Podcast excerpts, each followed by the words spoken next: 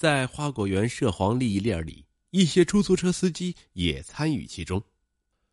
出租车司机张明通常在夜晚拉活，根据张明介绍，他为很多涉黄的酒店和足疗店拉客，生意好的时候一天能拉三四客。查的不严的时候，那边涉黄的太多了。张明称，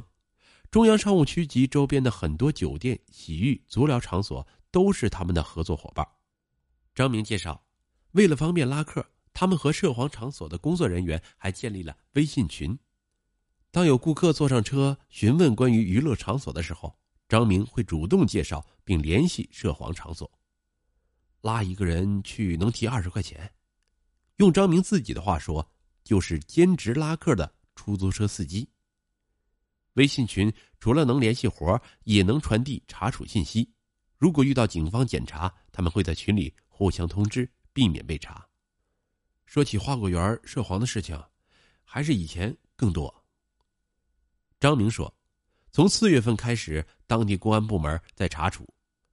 因为说是中央督导组在贵州驻点，要走到五月八日才走，所以这段时间内口风都很紧。张明称，现在拉客时都不敢轻易和乘客说起这个事情。就是怕督导组、警察和记者来暗访。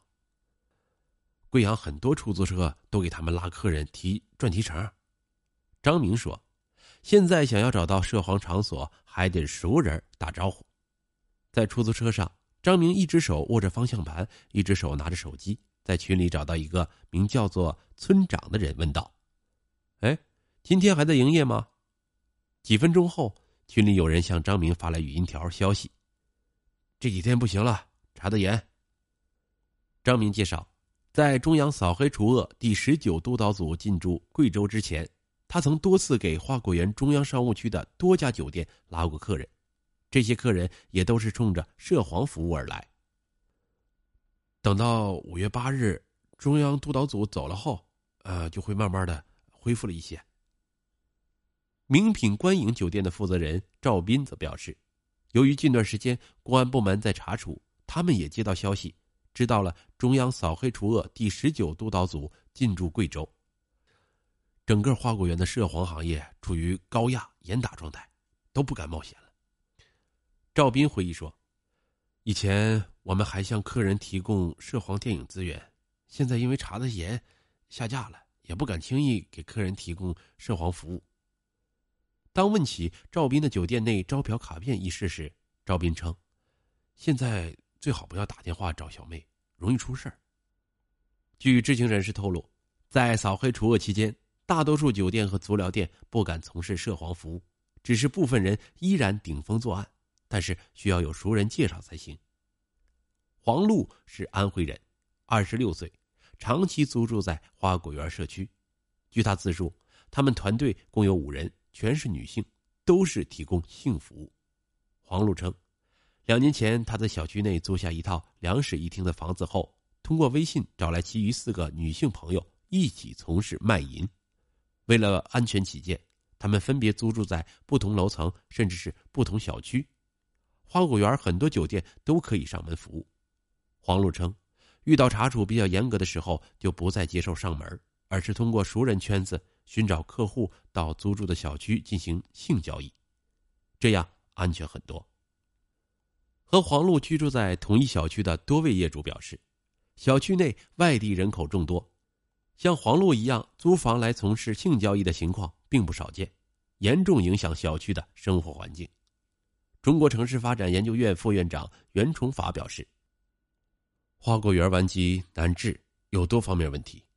从城市管理的角度来分析，应该是多部门协调进行整治的过程。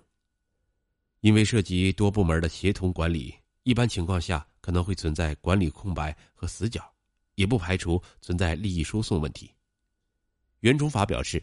从治理方面应该是持续性的，不是等出了事情进行专项整治，整顿之后又出现了问题，归结到城市治理方面，就是缺少常态化治理。精细化管理。花果园在警方扫黄打非中也是多次工作的重点整治区域。据可查公开报道显示，二零一四年九月，南明公安分局开展扫黄打赌专项行动中，